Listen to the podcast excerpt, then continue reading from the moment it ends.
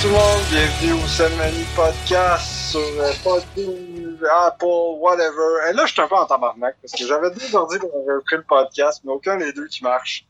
Là, je suis en crise. J'espère que vous m'entendez pas trop cacan que c'est assez correct pour pas que vous euh, pesiez sur stop tout de suite. Là. Parce qu'on a pas mal d'affaires à jaser en plus. Comme le podcast, je pense, depuis que depuis que le podcast existe, c'est celui que j'ai le plus hâte de, de faire parce que c'est comme celui où Montréal est en train de sauter. tous les jours, on apprend que Mike Babcock a, a commis un meurtre à chaque jour. On, pourrait- on va commencer par le, le Canadien qui a un Chris qui gagne. Qui sont à- ça va mal pour mes ordis, ça va mal pour le Canadien. Ils sont rendus à quoi? 8 en ligne? Euh, ouais, 800 victoires. Ah, C'est horrible pour Tu sais, l'année- la semaine passée, j'ai appelé ça la débâcle, puis il y a comme eu trois défaites depuis. Ouais, je sais pas ça va être quoi cette semaine, là, mais tabarnouche, c'est l'apocalypse complète, là, pour être honnête, là. Le monde capote, man, esti, là. C'est- incroyable, man, là. Genre, là, faut, faut amener esti Patrick Roy, Stéphane Quintal, Ah. esti en même temps, mon gars. Let's do it. On amène n'importe quel esti clown, pis euh, on échange toute l'équipe, là, sans exception, là. Il n'y a pas un tabarnak qui reste.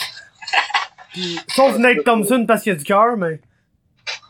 Puis là, il faut échanger. Euh, faut, faut, faut, faut échanger, mais il faut renvoyer euh, le coach, le GM, le propriétaire, le premier ministre du Québec. euh, le gars qui, a- qui le gars qui a donné l'entrevue à The Athletic pour parler des hot dogs. Tout le monde, j'en viens pas comment. Oui, c'est huit défaites de suite, c'est c'est vraiment pas le fun. Là. Mais là, on dirait qu'on atteint un stade où ça- on approche dangereusement des, les opinions un peu stupides. On est, on est en crise. On a même des, idées de transactions weird, là, des espèces de... On est vraiment... Le, le mode panique est activé.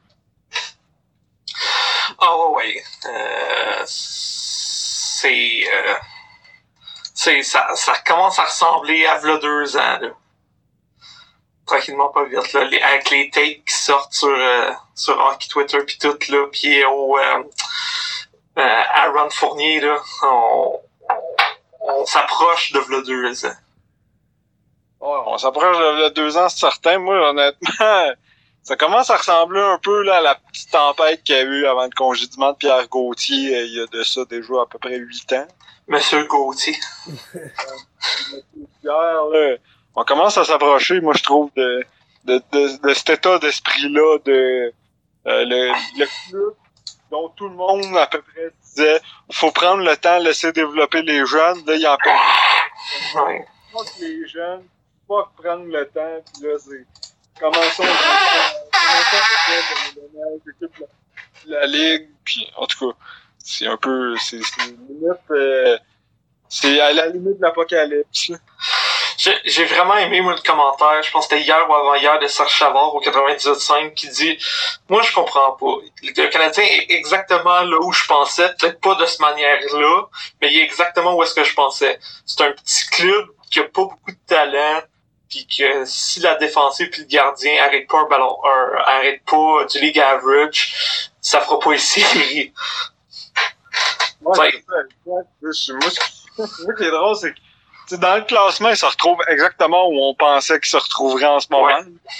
C'est juste que comme ça, au lieu d'être, mettons, victoire, défaite, victoire, victoire, défaite, défaite, victoire, défaite, des affaires en même. Ouais. Juste c'est victoire, victoire, victoire, victoire pendant un mois, puis là, défaite, défaite, défaite, défaite. Donc, on dirait que ça a comme boosté, boosté les attentes. Après ça, là, ça les dégonfle tel Édimbourg en Allemagne dans les années 30. Tabarnouche. Ah, le, le gag, mon gars, mais... euh. Ouais, c'est, écoute, c'est, c'est, ridicule, mais c'est tellement Canadien de Montréal aussi Ah, en même oui. temps. C'est tellement genre, on, on gagne tous les matchs de l'humanité pour après perdre tous les matchs de l'humanité, puis comme tu dis, se retrouver pas en si mauvaise position, là, genre un peu où ce que tout le monde pensait, comme cinquième, barre oblique sixième dans leur association, puis euh, fucking euh, association ou division, là, je sais pas, en tout cas. Vous comprenez ce que je veux dire, là? Genre, pas, pas, pas, euh, juste en bas des wildcards, là, des séries dans le portrait de l'Est, pis tout le monde pensait que ça allait être ça, pis c'est exactement ça, pis sacrament, man. Et que le monde ferme le riol un peu, là. Moi, ce qui m'énerve, c'est justement, c'est, en ce moment, là, c'est, c'est l'apocalypse, pis faut tout échanger. Là, là, c'est le temps que s'il y avait un esti de panic move qui serait fait, là, ça serait acclamé, genre, par la population montréalaise. Ah ouais, si, non, à Montréal, faut gagner, pis là, enfin, quelqu'un qui a des couilles de faire des échanges pour aller chercher un vrai bon joueur d'expérience qui est probablement, genre, euh, nomme-moi n'importe quel attaquant qui est passé date, mais qu'on connaît encore son nom, là. Sais qu'on ramène souvent... euh, Taylor Hall. Ouais, ben, Taylor Hall, euh, Taylor Hall, ouais, mais Taylor Hall, c'est c'est juste que lui, il coûterait pas juste un peu cher, d'après moi, là. Taylor Hall, c'est un franchise player. Là. Je suis pas sûr, moi, que. Moi, d'après moi, le, le genre de move qui pourrait se passer en panique, puis que le monde serait comme Ah, c'est une bonne tentative, ça, ce serait genre Mathieu Perrault, là. Ah ouais, genre, Jay, sors Jason Spezza, là, le gros de ton chapeau, là. Ouais, c'est ça, sort un joueur, tu sais, qui, qui est comme middle six à peu près, puis comme début trentaine, là, puis t'as le package parfait pour aller chercher le gars que les Canadiens vont essayer de faire jouer sur leur premier pilier, ça va marquer une entre-temps, le monde va dire, c'est bon, ça, c'est bon, ça. Ah, Jason Spezza, esti, c'est le dernier joueur à avoir joué avec des Sherwood en bois, c'est un vrai, ça, qu'on lisse. Puis là, après ça, tu sais, euh, Bergevin va donner, mettons, je sais pas, un choix de deuxième ronde pour, euh, pour le 10 joueurs. Là, entre-temps, genre, d'ici quelques mois, il y a une équipe qui va donner le pactole pour, admettons, Taylor Hall. Puis là, ils vont dire, c'est ça, nous autres, on réussit à aller chercher tel joueur, mais eux autres, ils réussissent à aller chercher Taylor Hall en constatant pas qu'ils ont donné à peu près six fois ce que Montréal avait donné pour son. Puis Taylor Hall, ça va 100% euh, au 1er juillet. Là. Je pense que ça, c'est assez clair. Là. Il ne signera pas avec une équipe. Tu sais, s'il se fait changer, il ne signe pas avec une équipe avant le 1er juillet. Là. Il, va aller, il va aller voir ce que, ce que les 30, 31 équipes vont, vont lui offrir. Moi, je crois que ça. C'est probable, mais. le- le- je pense que l'équipe qui va aller le chercher va, va lancer la grande séduction. Oh oui. Je pense que c'est faisable. Je, je vois pas Hall comme, admettons, euh, un niveau panarine de genre, je veux tester le marché. Je veux jouer pour les 32 équipes de la Ligue nationale. Parce que, tu sais, je pense que. Je pense que Taylor Hall, tu sais, jusqu'à. Jusqu'à l'année passée, littéralement, il, avait l'air. On le disait qu'il avait l'air particulièrement willing de signer au New Jersey. Il était heureux au New Jersey pis tout, pis là c'est juste parce que là ça se détériore à vitesse grand V que là on le voit plus vraiment son avenir là, mais je pense que si l'équipe va le chercher que lui ça fait son affaire d'être je suis pas sûr qu'il va tester le à moins tu sais, ça dépend où il se retrouve là, mais je veux dire s'il se retrouve avec une équipe tu sais dans un marché de fun, avec une équipe de fun, une ville qui aime bien, je pense que il y a quelques équipes qui peut-être pourraient entendre entre les branches que Hall a de l'intérêt pour eux ça pourrait valoir plus la peine pour eux de l'acquérir parce que t'as plus de chances de leur signer après. Je veux dire, tu Vegas l'année passée avec Mark Stone, euh, ils sont allés le chercher puis dans, dans les 24 heures, ils venaient de signer pour 8 ans. Non, c'est sûr. Que, à quel point Hall veut tester le marché, moi je pense que c'est surtout une affaire de. Ils voulaient. Là, ils l'ont changé, ils voulaient rester avec les Devils. Là. Ça a l'air que c'est lui. Ça a l'air que soudainement c'est comme un peu sa faute s'il gagne pas ou je sais pas trop quoi. Blablabla, bla, bla, John Hines, blablabla. Bla, bla. Puis là, ben, on se retrouve dans une position où il pourrait être échangé, puis il pourrait se retrouver ailleurs. On se plate, parce que, veux pas que tu te retrouves non plus qu'il y ait une réputation de gars qui, ah, il fait le tour de la ligue, c'est un journeyman, c'est un gagnant du trophée Hart il y a deux ans. Ouais. Il a été changé une fois dans sa carrière. On se calme les rêves. Ouais, c'est ça, mais tu sais, les gens commencent déjà à parler de lui comme un gars qui a, qui a pas de loyauté pis tout, là, ce que je trouve absolument dégueulasse. Un peu comme Piqué, là, genre, le gars a été échan- échangé deux fois. Il a jamais signé pour une équipe autre que celle qui l'employait, genre. Là, son corps, oh, lui, euh, il vient avec l'argent, là. Je suis un Christ. Il a jamais signé ailleurs. Il a- en fait, Souban a encore toujours jamais signé un contrat ailleurs qu'à Montréal. Ouais, exact. Il n'a jamais apposé sa signature sur un contrat qui avait pas le logo du Canadien dessus. C'est juste des équipes qui ont décidé de le chipper ailleurs. Visiblement, les prédateurs, c'était une bonne, une bonne chose qu'ils ont fait à date. Ouais. Je m'attendais pas. Mais pour revenir aux Canadiens, ouais, c'est. c'est quelque chose. Là, là. Je sais pas où ça va nous mener, tu sais. On réenregistre un podcast dans une semaine. On dirait que j'ai hâte de voir de quoi ça va avoir l'air dans une semaine, cette histoire-là, parce que c'est en, c'est en mouvement, en crise, là, on dirait. Ouais. Hier, il y a eu l'affaire de Ah ouais, là, il j'avais reparlé à Bob Hartley. Ah, finalement, il a jamais parlé. Ah, genre, là, du monde qui font comme Ah, attendez, là, moi, je suis smart. Hartley est en Chine. Bergevin est en Russie, tu sais, parce qu'ils ont jamais inventé le téléphone. Ah non, Ils c'est ça, ils, ils- ils ont, ils ont pas pu communiquer, là. C'était c'était impossible. Ils ne sont pas au Mais- même endroit au même moment. Mais le, le pire, c'est que, tu sais, oui, je joue mal, mais tu sais, tout ce que ça ressort, le- leur série de 8 défaites, c'est ce qu'on disait depuis le début de l'année. Bon, un, si ton gardien joue pour 8,70, c'est sûr que tu gagneras pas grand game. Mais de deux, on dirait que l'équipe a oublié le concept de team defense. Comme complètement.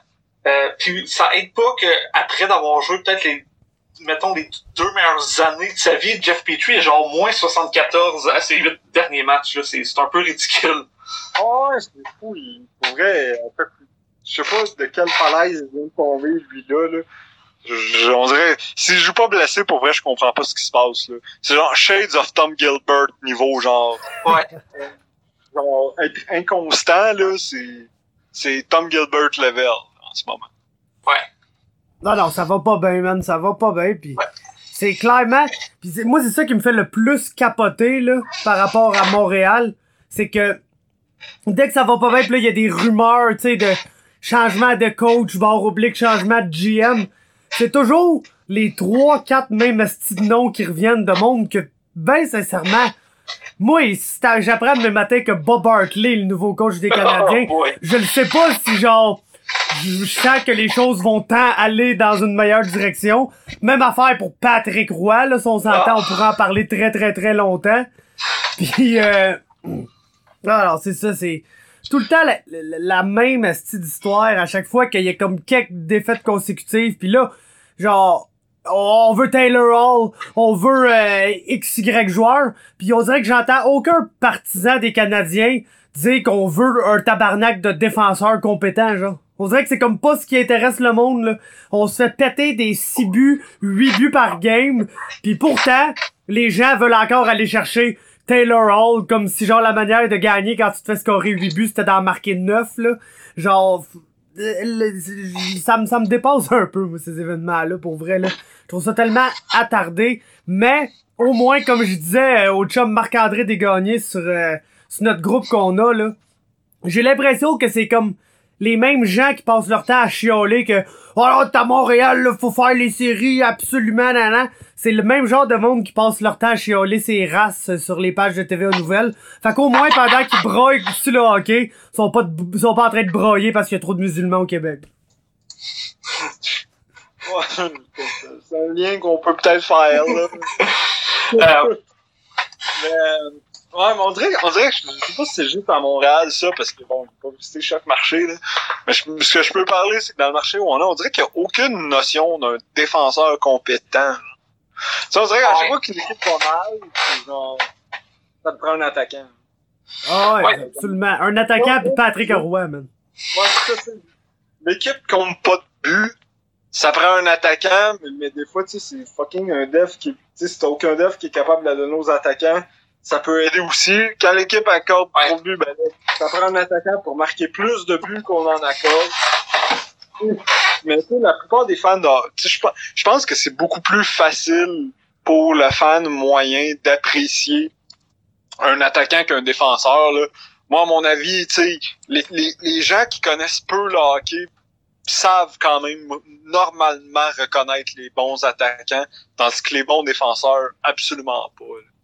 Tu sais, je veux dire, souvent, tu sais, quelqu'un, un casual fan, là, la- comment reconnaître quelqu'un qui connaît pas trop le hockey, c'est quand il dit Ah, un bon défenseur, moi, c'est que t'entends pas trop son nom. Quand t'entends pas le nom défenseur qui fait bien sa job, son nom, c'est littéralement qu'il calait rien. Genre. Mais il y a encore, mais il y a encore cette notion-là de si t'entends pas le nom. Fait que c'est pour ça qu'on se retrouve, tu sais, à, George Ah, Georges. Tu t'ennuies Francis Bouillon. Ouais. George Georges. Tu tu sens que le top shutdown defense du Canadien, c'était Mike Weaver. genre. on n'entend pas son nom, faut que c'est un shutdown. Non, t'entends pas son nom parce qu'il provoque à rien. Il fait juste se coucher devant son net, se coller à un genou à terre puis attendre que son gardien fasse l'arrêt. Alt Gill. Ouais, Et on- tel- il, il, mesurait 6 et 7, fait que le monde le voyait. genre. Mais, mais effectivement, genre, on aurait pu avoir genre Nicholas Lidstrom à Montréal, puis le monde aurait trouvé le moyen de chialer sur lui. Ouais, c'est ça. Il y a juste 6 mises en échec cette année! Un def, faut que ça frappe, est-ce de fif d'Européen? C'est comme les, les mêmes critiques, je veux pas comparer les, les joueurs, mais les mêmes critiques avec Markov. Oh. Ouais, exact. Des genre Mar-. Markov comme s'il était pas un des genre 7-8 meilleurs défenseurs de l'histoire du Canadien. là. Ouais, ouais, c'est ça, ouais, c'est ça. Comme s'il était pas juste après, genre, les, les légendes des années 60-70, puis après ça, tu tombes à genre Chelios puis Markov, là. Ouais. C'est ça. Non, non, non. Le monde, c'est Sheldon Souris qui s'ennuie. et, et qui C'est reste- 22 Pas buts genre en à quelqu'un, Quel def tu t'ennuies? Ah, Sheldon, le meilleur def qu'on a eu. Ah, c'est pour ça que Shea Weber est quand même un def parfait pour Montréal, là, quand tu y penses, là. Un asti Ouais. de gros plomb, man, pis pas grand chose d'autre, même si c'est comme probablement notre meilleur défenseur, là, mais... Ouais, assurément, le meilleur défenseur canadien, mais euh, ouais, c'est ça, on dirait que le style parfait pour Montréal, c'est ça, là. C'est un, un, un def un peu stay at home, que s'il fait pas une bonne première passe, pas vraiment grave parce que personne ne regarde ça, la première passe, apparemment. Ouais. Mais, C'est un gros slapshot sur le power play pis qui est physique, là. T'es- en business pour être une star à Montréal. mais, mais tu sais, pour revenir, que- comme aux Canadiens, ça revient un peu au, au problème de l'équipe. T'as une attaque, tu sais, de la Ligue nationale de, tu sais, de 2019, mais t'as une défensive des- de la fin des années 2000. Qui, joue comme la fin des années 2000. C'est là, c'est là le split qui fait mal à l'équipe parce que je veux dire, le Canadien a comme la sixième meilleure attaque de la Ligue. L'attaque n'est pas le problème. Puis les gens peuvent chialer sur les Conan, Armia autant qu'ils veulent. Le problème, c'est en arrière. La POC se rend pas jusqu'aux attaquants. Puis quand ils sont dans leur zone, euh, justement, il n'y a pas grand défenseur qui peut faire une bonne première passe en transition. là. Non, c'est ça. Puis on dirait que l'argument contre ça que j'entends un peu trop souvent à mon goût, c'est Ouais, mais les Pingouins ont gagné la coupe avec ce genre de défense-là.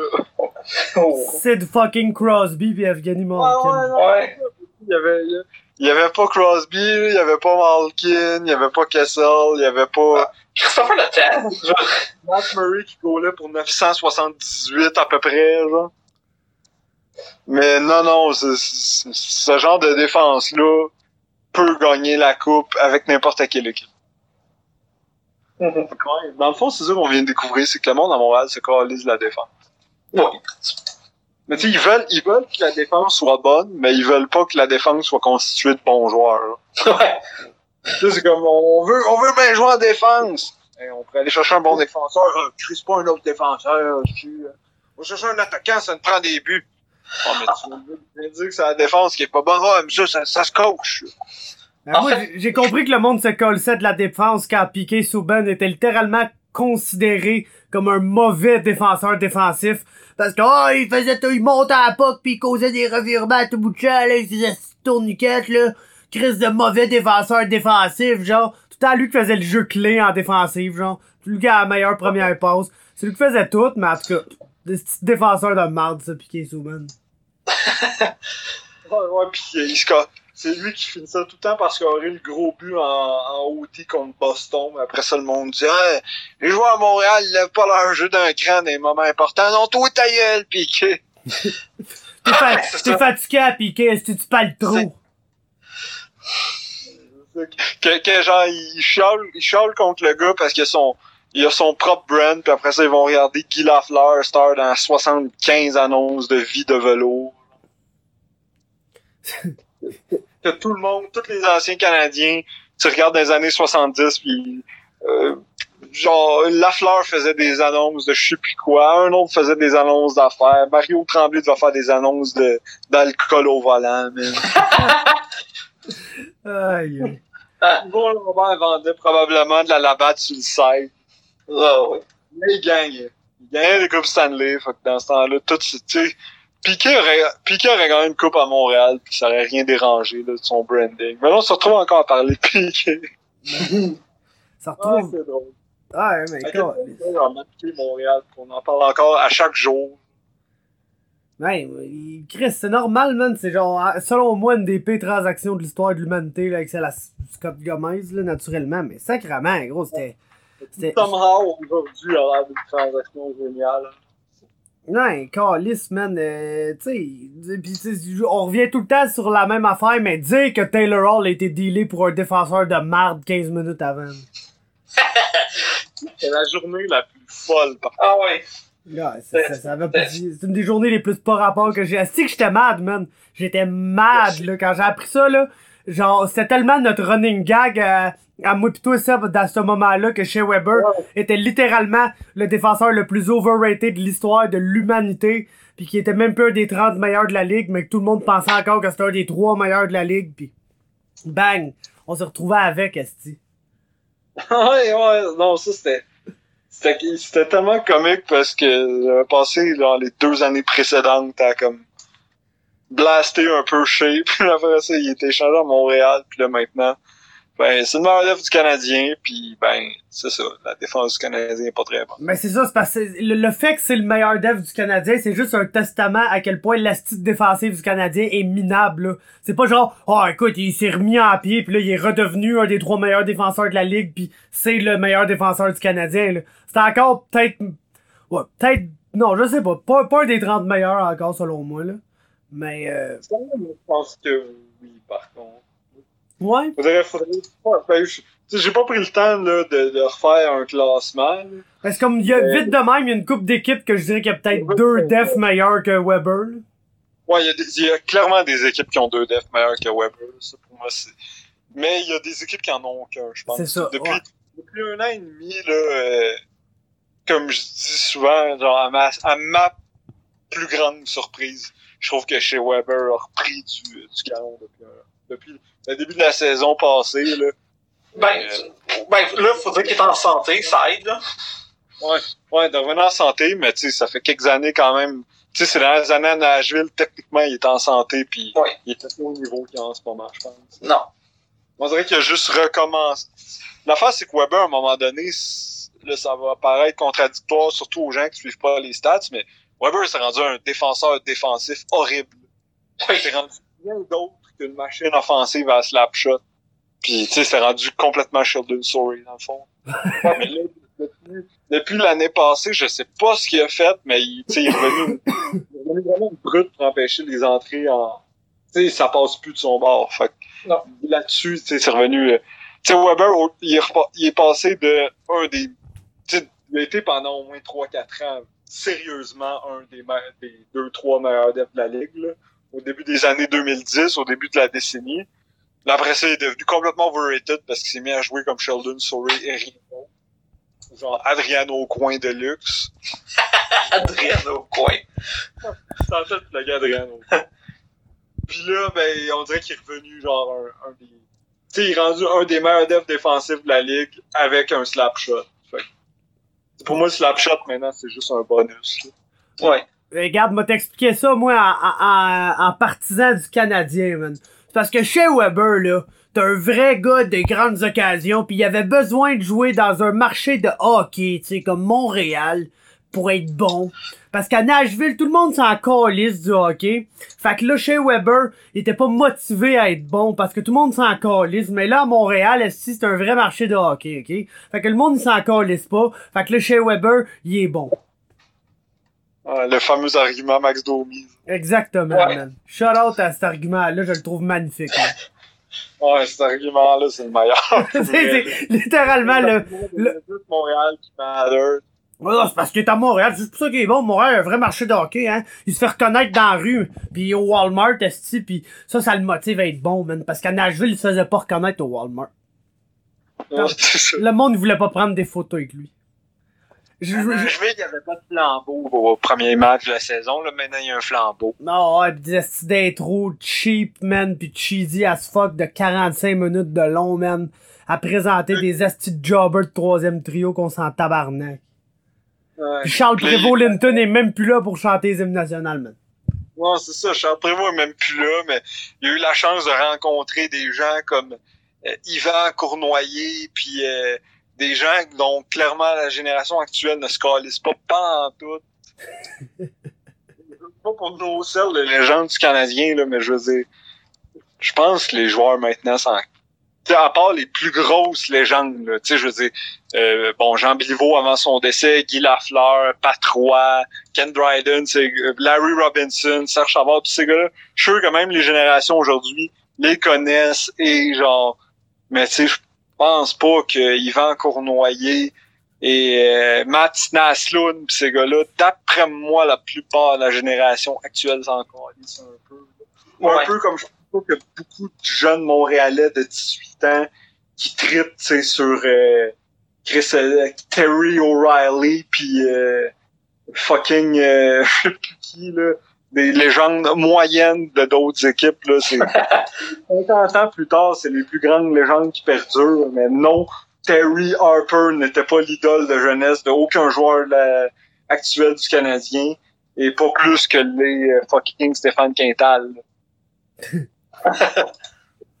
Stéphane Quintal, man, le prochain GM du Canadien. un collègue Petrov, puis on a ressorti, on a ressorti Steve Bégin, puis euh, des gars qui ne veulent rien dire, malheureusement, pour euh, les affaires actuelles, puis qu'on sort comme si, tu sais, parce qu'ils ont joué pour le Canadien, ils sont plus importants, puis que, tu sais, le, le gars qui a grandi à, à Turku, en Finlande, rêvait de porter le même uniforme que, genre, Carl Dykhouse. Fucking Pat Traverse, man. Le Ah cul. ouais, Mais-. Mais j'ai l'impression que, vu que t'as amené son nom de même, j'ai l'impression que Steve Bégin, là, il a un statut spécial, man, de plombier légendaire. Genre, au Québec, là, le monde, si, il, le Saint-Jobber. ah, Ouais. le, le monde, il l'aime leur Steve, là. Au Québec, là, Steve Bégin, là, j'ai l'impression que c'est un membre sacré, là, de, de l'élite du hockey, là. Ouais, les gens, ont, puis je veux dire, c'est rien contre Steve Bégin, mais oui, effectivement, les gens ont vraiment un souvenir, euh, souvenir spécial de Steve Bégin.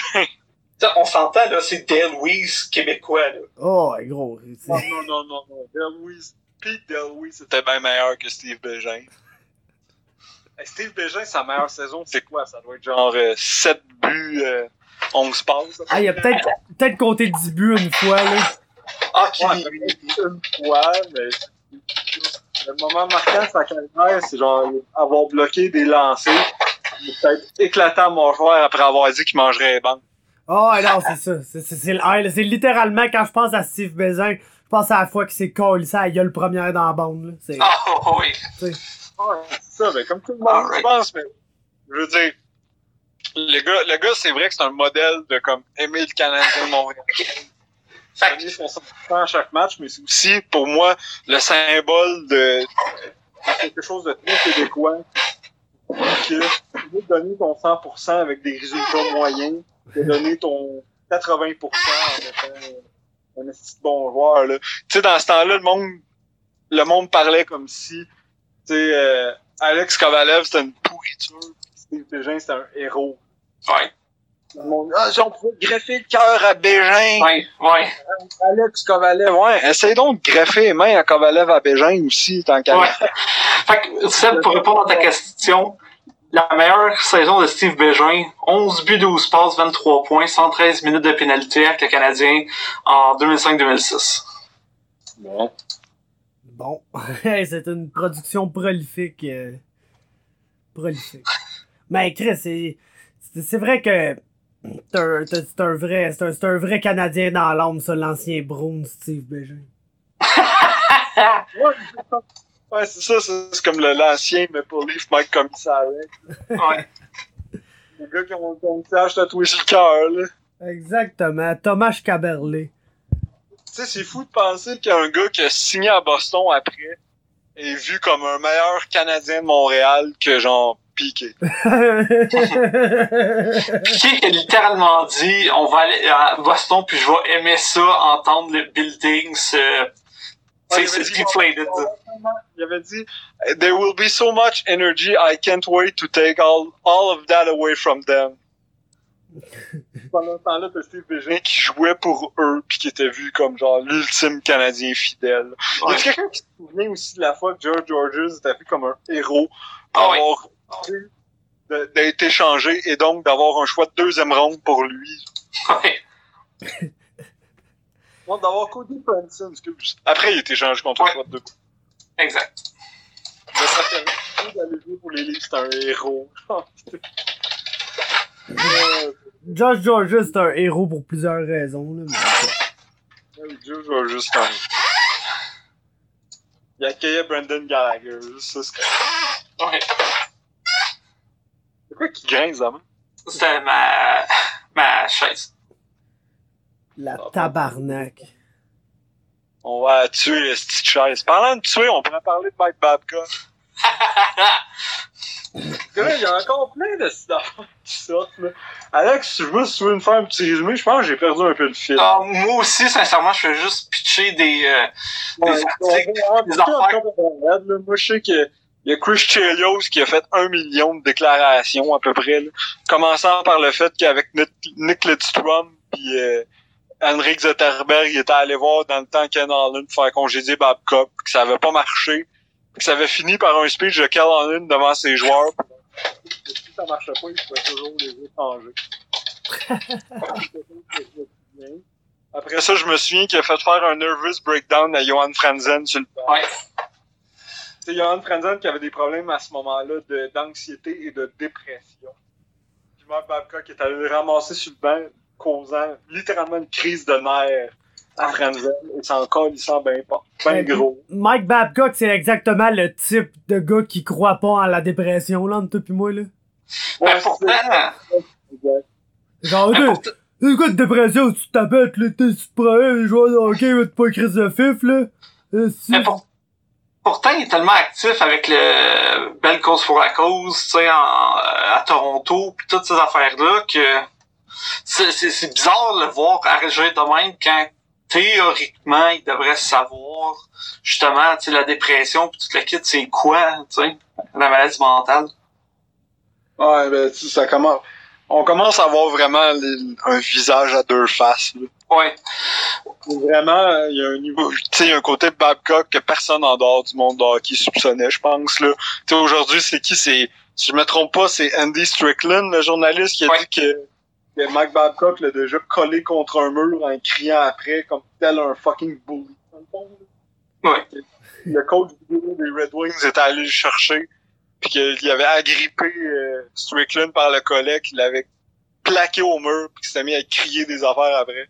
Mais y a personne qui pète la gueule, genre, à lui, des fois, man. Nous semble, sacrament, t'es un journaliste qui fait assaut par le coach des, de, de, de l'équipe que tu couvres, man. Je pense qu'on a, euh, on a tous les éléments pour que tu puisses te défendre, là. Pis c'est comme pas ton, tu sais, je comprends, mettons, le point de vue d'un joueur, que, que, que, lui, il veut pas frapper sur son coach parce que là, c'est, la Ligue nationale, là, il a peur de juste se faire échanger ou se faire renvoyer des mineurs ou se faire crisser au balotage ou XY affaires qui peuvent y arriver. C'était le calice de journaliste, là, pis le gars, il touche, man. Cal- je- comment, comment le monde pense, man? On dirait, je comprends pas. Tu sais, je dis pas genre de, de, de varger tout le monde dans la vie pis c'est correct, mais il me semble que si quelqu'un te, te, te, te pousse ou genre t'agrippe physiquement pis te menace, ben c'est comme drette le genre de temps où tu devrais te défendre, non? Je sais pas. Ah, Moi, honnêtement, c'est pas Babcock, c'est Bill Peters, là, mais, tu sais, moi, un coach m'aurait sais des coups pendant que j'étais sur le banc, des bonnes chances, j'aurais répondu. Ouais, c'est ça, mais semble. T'es un joueur de hockey, Esti. Ou pas, dans le fond, mais moi, tu sais, là, là où ça me met en crise, c'est à quel point le monde continue, tu sais, de, de dire, oh, le, le, le hockey, c'est un sport de tough, le leadership, pis tout. Il y a où le leadership dans ce qui s'est passé? Dans Non, c'est zéro. les plus grands, tu sais, Chris Chelios, qui est vu comme un des plus grands leaders de tous les temps, là, qui dit Oh ouais, ben il se passait ça, puis il a fait faire une crise de nerfs à tel coéquipier, puis il a fait telle affaire à tel coéquipier. Tabarnak, t'étais où, toi? Ouais.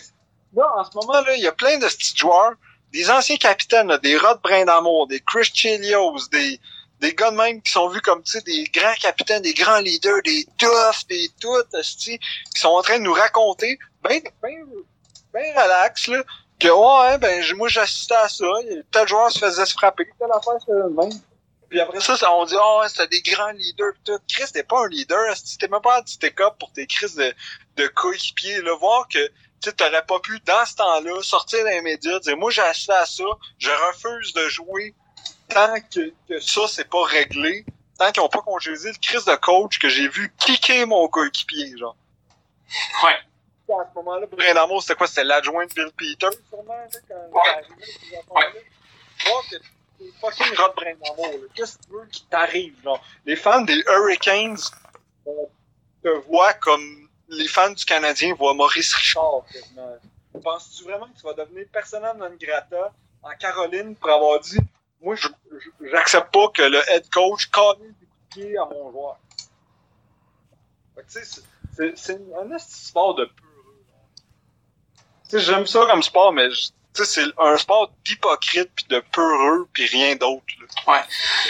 Ben, je commence à penser que c'est un peu de même partout, man. Ouais, c'est ça, mais Oui. c'est la même culture là, de hockey que genre ils sont comme ah ouais on veut préserver les bagarres c'est pas un sport de c'est pas du ballet c'est un sport de tough faut accepter le contact puis qu'après ça à chaque fois qu'il y a une mise en échec légale le monde sont comme ah il devrait lâcher le Canadien qui aurait dû sauter dessus tout c'est même une affaire d'hypocrisie de genre quand tu manges un c'est un sport de tough, accepter le fait qu'il y a des bagarres, mais en même temps, s'il y a une mise en échec légale, là, faut plus accepter le fait que c'est un sport de contact. Là. Ouais.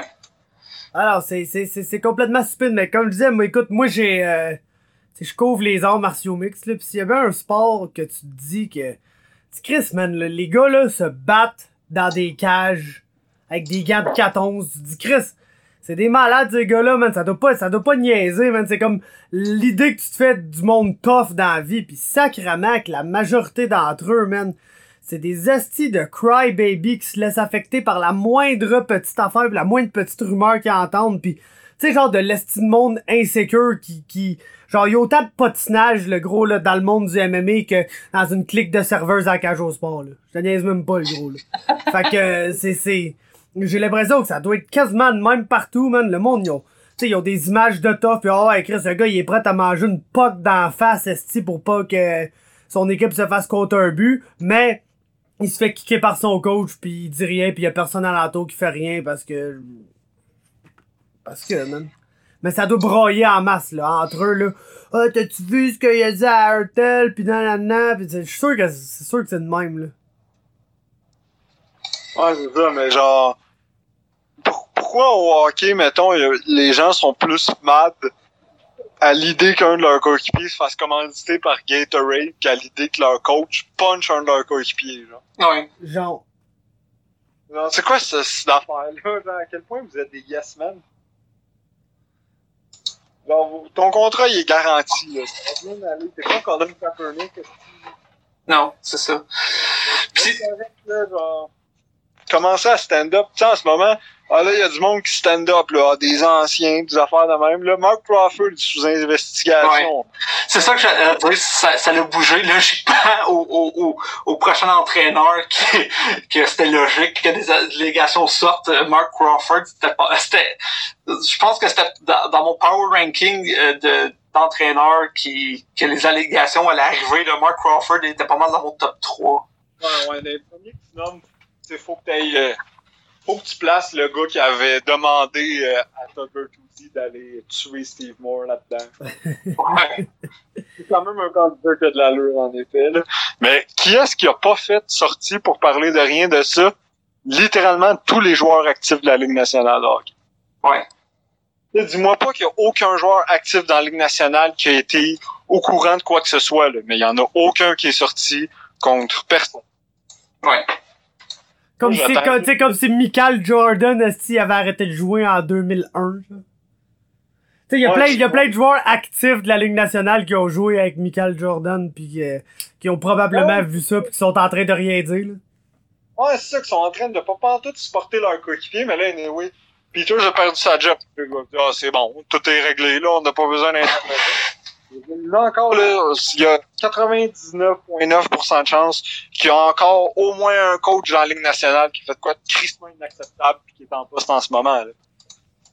Je veux dire, on n'en nommera pas parce que je veux pas faire de diffamation sur le podcast, mais on en a tout en tête. là. Ouais. Soyons honnêtes, là, on a au moins chacun trois noms qui nous pop minimum. Ouais. en effet. Ouais, c'est ça.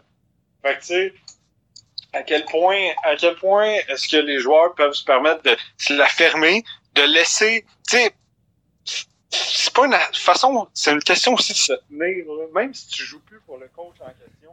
Il y a des joueurs qui en ce moment peut-être jouent pour un coach qui abuse absolument son pouvoir, puis que vu que personne en parle, ben ça va continuer. Puis là ils se disent ah ben au pire après ma retraite j'en parlerai, mais c'est après ta retraite ben il y a encore du monde qui va se faire des pratiques de marde de ces coachs là.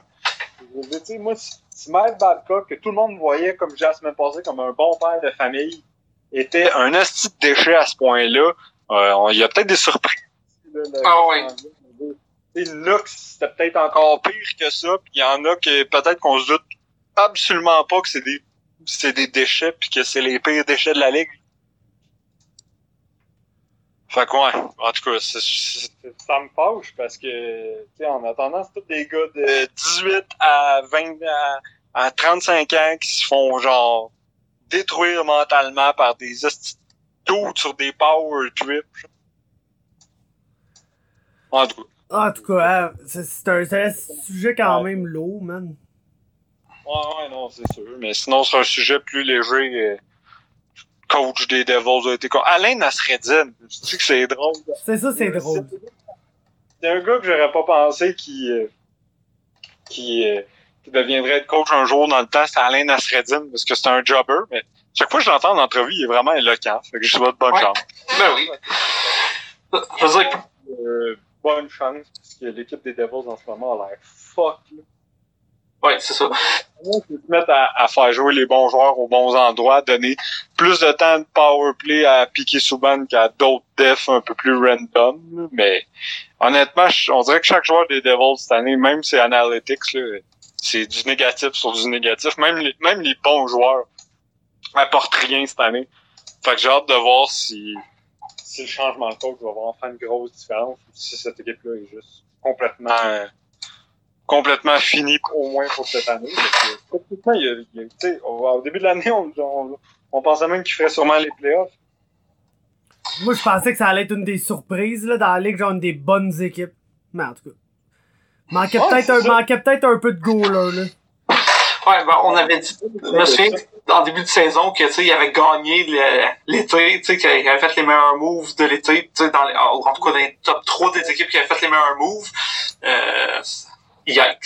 Le temps, hein. Ouais. Le Gousset, là, ça, pour l'instant, c'est pas, euh, c'est pas mauvais, mais c'est certainement pas excellent.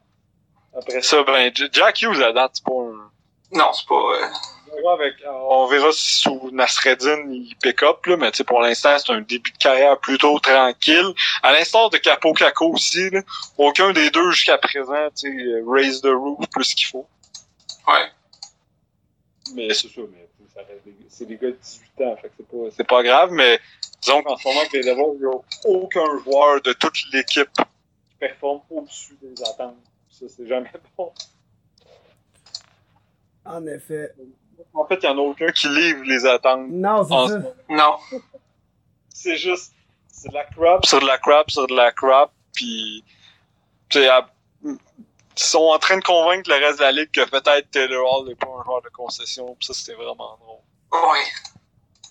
c'est le gars qui a gagné le Hart il y a deux ans puis là le monde tu sais il va être échangé en tant que genre Joe Drouin serait échangé puis on dirait que ça aurait le même impact Mais sacrément, man, si on pourrait chipper Sergachev, allez-y, man, pas pogner là.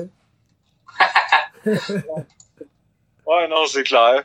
Euh, sinon, euh, qu'est-ce qui s'est passé d'autre cette semaine? Euh, pas grand chose, pour vrai, à part que à part les maudites affaires de coach qui nomment toutes les nouvelles, puis je commence à être écœuré de parler, mais qu'en même temps, ça puis le fait que on peut parler pendant deux secondes que c'est quand même drôle, parce que s'il y a dix ans, quelqu'un m'avait dit que le porte-parole de, de, de, de, tous les joueurs de la Ligue nationale, un jour, ce serait Dan Carcelo, je pense pas que je l'aurais cru.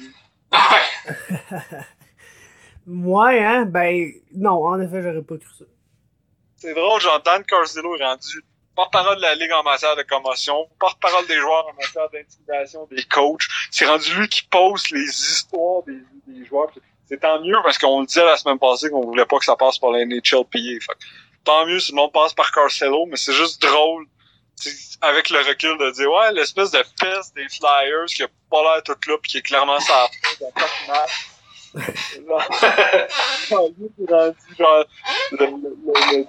le, voice of the voiceless dans NHL. Ah, c'était qui, qui, qui, a quand même pratiqué un paquet d'intimidation sur la patinoire. C'était genre le, son bread and butter, là, littéralement la seule affaire qu'il a faite dans sa carrière. Là.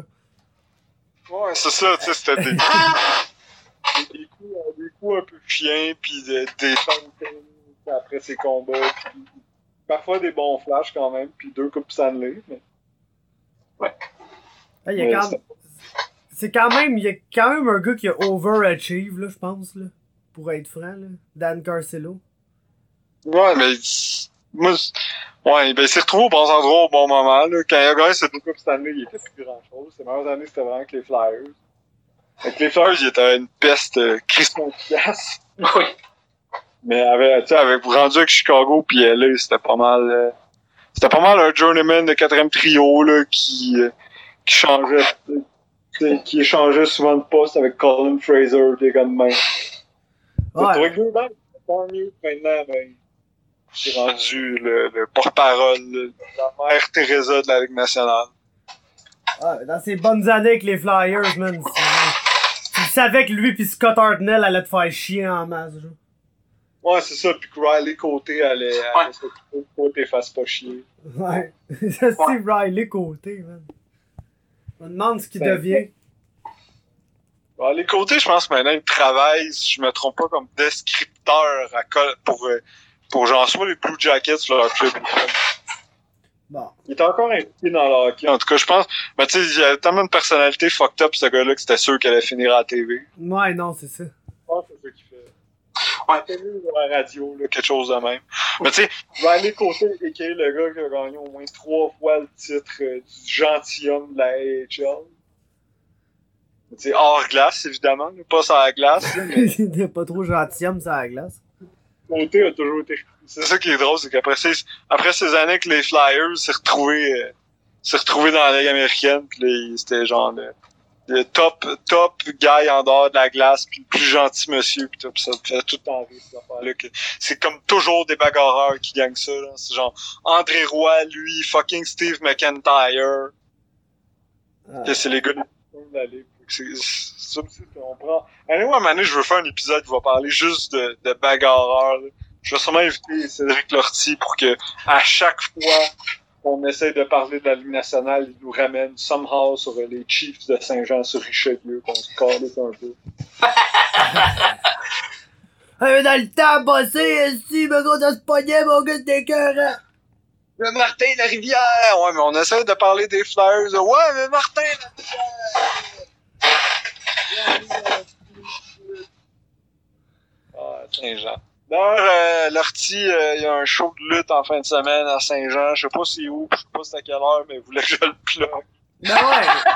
Alors, ben oui, vous checkerez ça pour vrai, là. Il y, a une page, là. Je me rappelle pas trop du nom, là. Je peux pas essayer de faire un peu de recherche. Je pense qu'ils ont choisi le, le très intelligent euh, acronyme FML.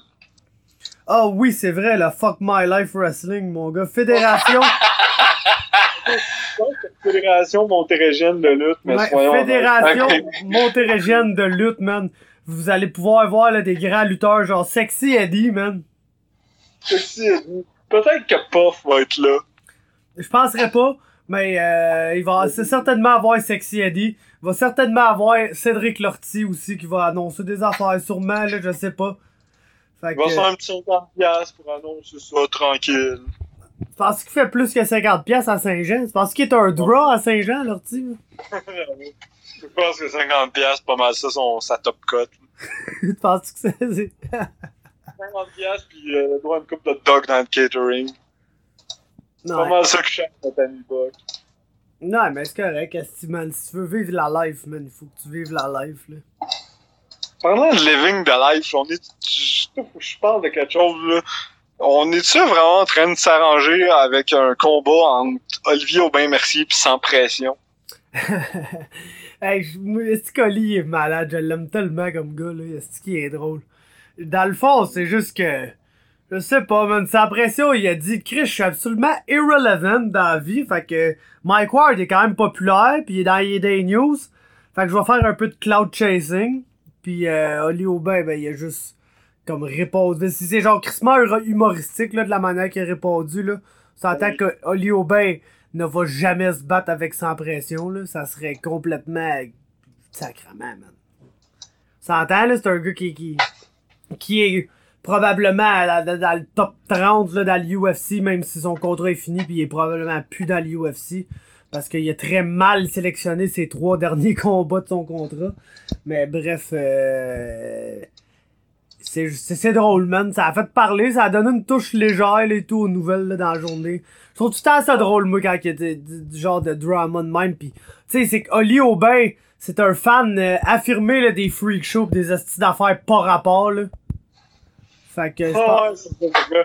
La façon de faire un genre de clin d'œil à dire, Hey, moi aussi je peux en proposer un, mais ce qui est, ce qui est triste là-dedans, c'est que Oli il niaise en disant qu'il veut battre contre sans pression, mais pas sûr que sans pression il niaise vraiment en essayant de call out Mike Ward. Non, non, je suis sûr qu'il niaise pas, genre. Je suis sûr que si sans pression on peut faire un celebrity boxing match québécois, là, il va le faire en tabarnak. Il essaie de... En plus, genre, son excuse, c'est qu'il veut, genre, défendre Jérémy Gabriel. N'importe quoi, là? Dans le fond, c'est que sans pression, on fait un pause pour dire que Mike Ward, c'est un peu heureux de s'en prendre la petite G. Là, genre, Là, pas prends-toi un vrai homme, mais si je veux te voir dans le l'octogone.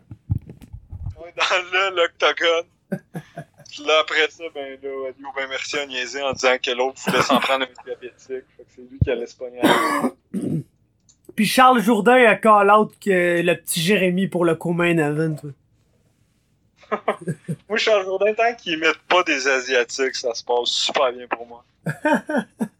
Le pire, c'est que genre, quand il l'a fait, il l'a genre instantanément regretté. Genre, non, Ouais, hey, ouais, t'as vu le regret dans sa face. genre, non, c'est fucking raciste ça, tu, faut pas que je fasse ça. Mais à la fin de l'épisode, il dit au monde, hey, quand on fait des memes sur moi, ça va être drôle. Fait qu'il l'a, il il l'a demandé en tabarnak, là. Ouais, c'est ça, c'est comme. Il a fait quelque chose de raciste, il a réalisé que c'était raciste, puis à la fin, il a oublié que c'était raciste. Mais tu sais, le gros, ben, pour être honnête avec toi, pour être honnête avec toi, le plus que tu parles, tu sais, aux combattants de MMA, j'aime bien ça, tu sais, sur mon podcast, essayer de les faire parler d'autres choses, là. Comme ça, t'apprends à les découvrir. Mais des fois, il y a des sujets, faut pas que tu rentres avec eux parce que tu te rendre compte que la majorité d'entre eux, ils ont des drôles d'idées, man. C'est pas pour rien que ces gens-là se battent dans des cages. À part celui que, que tu peux tout le temps parler de bang avec, ça, c'est tout le temps Ah. le fun. Hey, gros, voulu, faut que je donne un shout-out. Fred Duprat, man. J'étais allé. Il y a comme. Il y avait comme un genre de, de rivalité entre Fred Duprat et Mick Dufort pour savoir qui c'est qui avait la meilleure guillotine. Puis moi, j'arrêtais pas de niaiser Duprat. dire, Alors, c'est sûr que c'est Dufort qui a la meilleure guillotine. Là, ta guillotine, c'est de la calice de merde, le gros. Même Dufort, il me passe plus de guillotine. Puis là, j'étais allé au H2O, puis j'ai fait un round de Nogi avec. Puis gros, je te niaise pas, là. Il a dû me guillotiner 31 fois, man.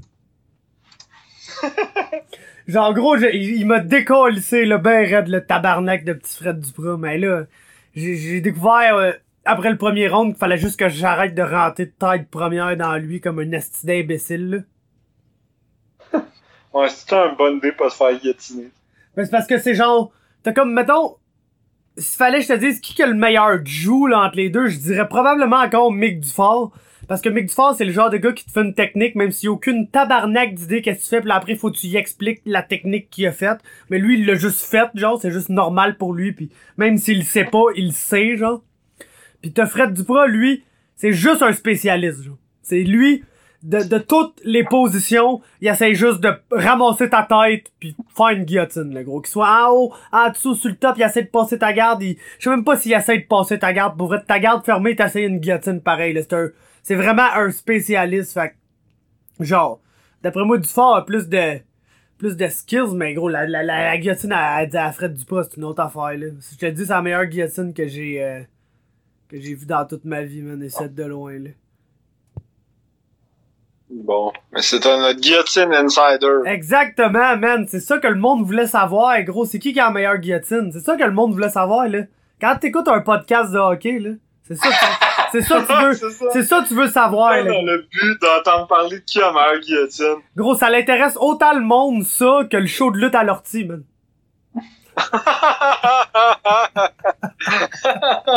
oh, man, gros 10 à. Mais non, je fais juste dire que ça l'intéresse le monde en crise, là, c'est normal, là. Mais en tout cas, On en parle tellement de l'ortie, là, à un moment donné. C'est sûr que maintenant, on va faire un podcast avec, puis les gens qui nous écoutent vont être, vont trouver ça délicieux, là. L'autre chose, sa grosse anecdote qu'il m'a conté qu'il voulait dire sur le podcast, c'est qu'il était dans un hôtel quelconque, puis il y avait une prostituée. Ouais, non. C'est comme ça le punch. J'attendais de savoir c'était quoi le punch l'anecdote, puis le punch, c'était, il y avait une prostituée. genre, il y a un gars, pis là, il m'a dit pointe-toi, pis là, gros, tu, tu devineras jamais ce qui est arrivé. Ah non, quoi? Il m'a présenté Puff. oui, c'est vrai! Là, t'es genre, ouais, pis c'est quoi Puff? T'as dit, ah ouais, euh, on s'est pas, on pas vraiment rien dit ni rien, là. Il m'a juste présenté Puff, là. Il- Puis Puff, Puff euh, il, s'est présenté, puis j'ai dit que je le connaissais déjà un peu, parce que je savais c'était qui. Parce que ça fait un an qu'on rit de lui parce qu'il a failli mourir d'un accident d'auto, parce qu'on est des gens comme ça, nous autres. Faut que vous ayez voir, euh, vous ayez écouté le Fabercast qui avait fait euh, Fab avec moi puis Lortie qu'on faisait juste dire des choses puis aux alentours d'une heure et demie là ça sérieusement là, mettez ça à 90e minute puis préparez vos, vos là, parce que Ah. je me suis mis à rire d'un accident d'auto de lutteurs qui ont failli mourir Puis, j'ai plugué des noms de Broncos Dumballs là-dedans ouais, ça, ça, ça, ça a définitivement encore fini avec Seb qui fait une rant contre les Broncos de Humboldt. Mais c'est- ça ma, ma grosse. Euh... C'est rendu mon, mon trademark. c'est genre, Ma gimmick, c'est le gars qui blasse les Broncos Dumballs. Puis là, faut dire qu'en ce moment, ça fait. Un an et demi d'affaire les Broncos Dumballs, mais à ce moment-là, ça devait faire comme un mois.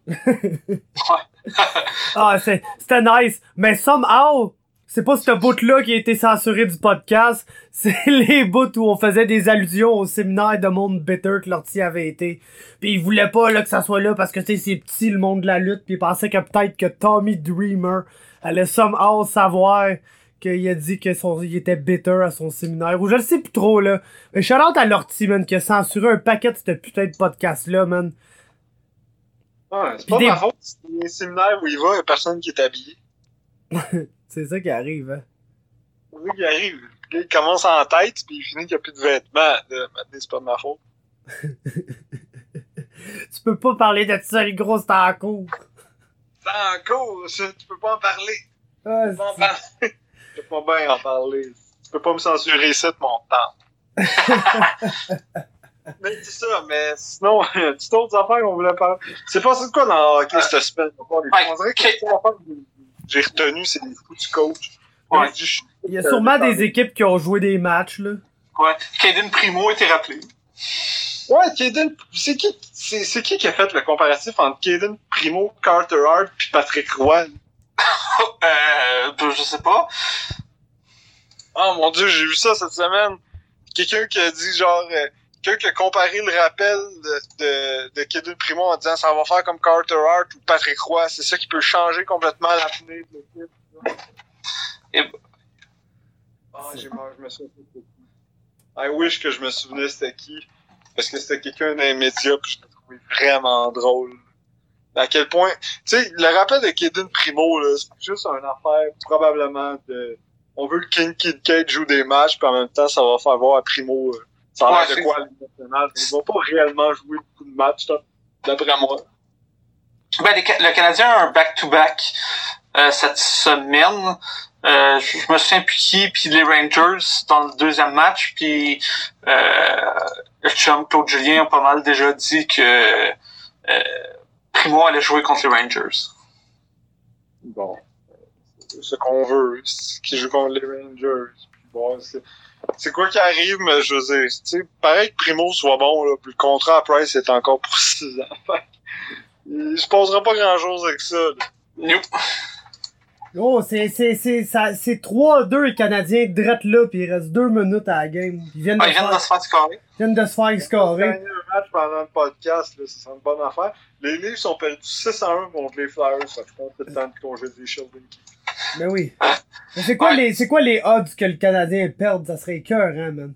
Ah, écoute, hey, le, le, le, le- je pense que je verrais la, la Steam sortir de Montréal. là. Parce que le Canadien pense soir, pour vrai, c'est la fin. Ah, ouais, gros, je me pense juste. Toujours après, parce que ça, ça va juste être un, un morning session euh, infini. Tout le monde va être s'il perd ce match-là. Non, c'est ça, mais pour venir à- justement à l'espèce de panique, ce qui est drôle, c'est que depuis deux jours, euh, c'est comme Fab puis moi, on dirait puis, Alex, les trois, on fait comme la promotion du fait de non, ce n'est pas le temps de paniquer. Et non, ce n'est probablement pas le temps genre, de congédier Bergevin parce que lui-même montre pas vraiment de signe qu'il va paniquer pour un mauvais mot. Puis pour l'instant, la seule affaire qu'il faut que le Canadien fasse, c'est ne pas faire un panic move. Fait c'est l'homme de la situation s'il résiste à cette tentation-là. Puis on se fait comme blaster en disant que non, non, mais un panic move, ça peut être bon. là. non. C'est oh, ouais, on peut pas move de. Je sais que donné, a dit ouais, mais tu sais, ça servirait à quoi changer un jeune pour un vétéran, genre, puis après ça encore se retrouver avec un jeune en moins puis tout, juste pour essayer peut-être faire des séries. Puis c'est comme fait répondre genre ouais, mais qu'est-ce qui te fait dire que ce serait un jeune pour un vétéran? Ben Chris, tu fais un- si tu veux faire des séries sur une équipe qui perd tout le temps, c'est probablement en améliorant l'équipe immédiatement. Ouais, probablement. Fab était capable de suggérer que, que le move que, qui serait de la panique, ce serait d'améliorer l'équipe à court terme. Chris, ce serait certainement pas d'échanger un joueur contre un, contre un pic. Ah non, c'est ça, t'es genre, ah non, ça va pas bien, les boys, qu'est-ce qu'on fait? Asti, échange Max Domi contre un choix de première ronde. Let's go, Ouais, man. On fait jouer Asti, euh, fucking Michael Pekka, man. Deuxième centre, les boys, let's go. Et joue-tu en soir un PK? Oui. Je pense- je pense que je l'ai vu, là, et c'était là, oui. Bon. Shout out à lui, man. Grand joueur de hockey. Mais, euh. Euh, tu sais quoi, je m'en dit d'intelligent, je m'en rappelle même plus, ça devait pas être tant intelligent que ça. Non. bon. Puis, ben c'est ça. Puis tout le monde a, a, a comme ces choix ridicules, là, justement, de Patrick Roy, puis de... Je veux dire, le prochain coach du Canadien, il est à droite de coach Julien. En ce moment, il s'appelle Duchamp. Ouais, C'est- ça. Comme, comme j'ai dit en privé, c'est pas quelque chose que je veux faire tout de suite, moi, Dominique Duchamp. Tu sais, il il est en situation où le but de l'équipe, ben pas le but de l'équipe. Je suis sûr que l'équipe en tant que telle veut faire les séries, mais ils vont pas go out of their way pour les faire en sachant qu'ils sont en genre de reset. Exact. Alors, pourquoi tu veux? Dominique Duchamp se pointe au milieu d'une série de défaites, en plein milieu d'une année qui va dans tous les cas le mener nulle part. Genre, brûler, brûler toute la lune de miel avec les fans du Canadien, juste pour peut-être gagner genre quatre matchs de plus dans le reste de l'année. Exact. Puis, je, je, je vais finir le podcast avec ce take-là. Pour le DG, moi, je pense que le prochain DG il était aussi chez le Canadien, puis c'est Trevor Timmons.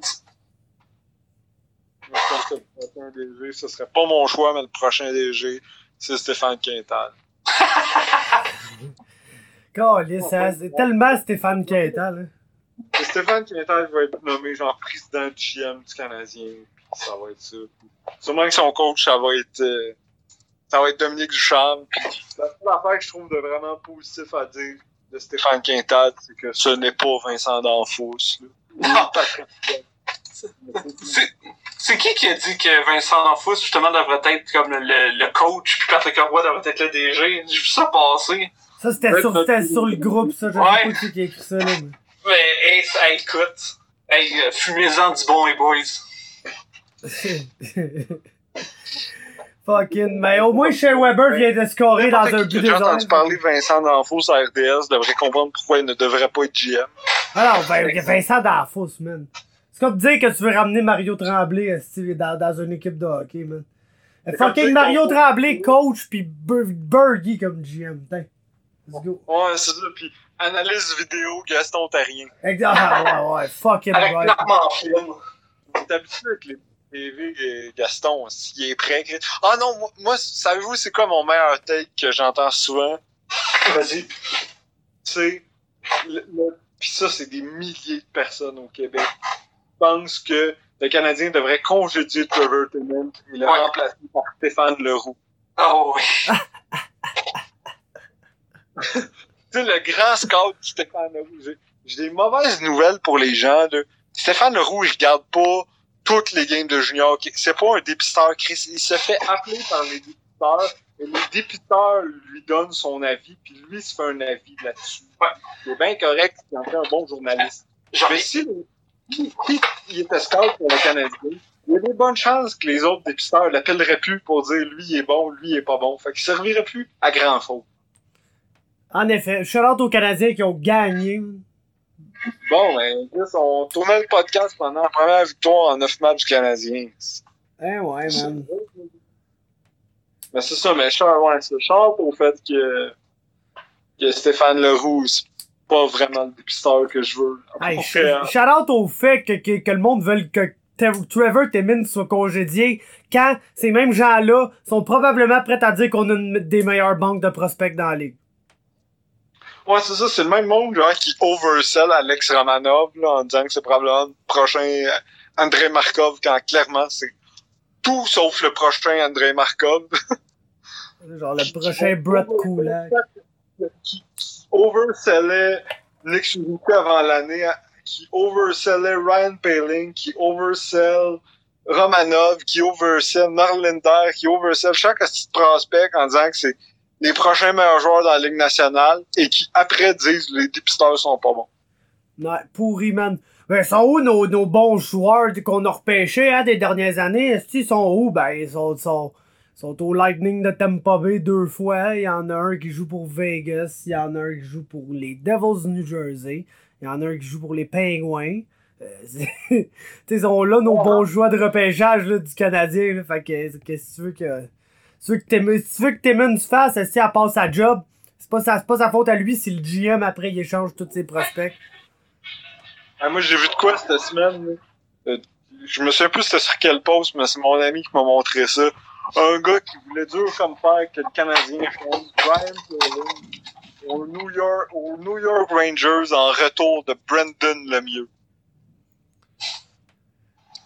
Puis rien à. J'ai aucun commentaire pertinent à faire là-dessus. Parce que le gars s'est sûrement rappelé que le mieux existait parce qu'il a compté contre le Canadien. Là. Exact. Il ben, c'est un scoreur. C'est un scoreur, ça, Brendan Lemieux, c'est que ça me prend.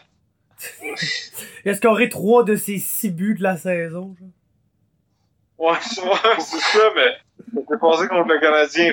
C'est la seule équipe qui, qui importe le Canadien. Fait il a compté, il a compté une équipe qui est importante. Puis moi, je l'avais son père. Moi, aimé lui.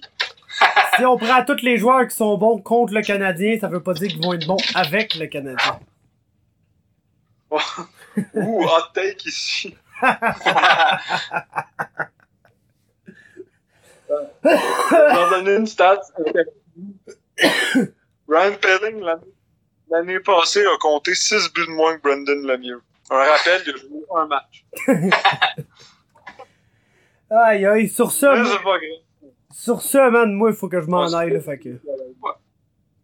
Good. Ben, en espérant que vous avez quand même aimé le podcast, même s'il était très décousu à cause de mon absence d'ordinateur, puis que, que tout le monde s'entendait bien, là, puis allez donc dénoncer vos coachs, là. C'est ça qui, c'est ça qui se passe depuis deux semaines. Dénonçons tous les coachs et repartons à zéro. Ouais. C'est good, ça. Bon, mais salut tout le monde, bonne semaine.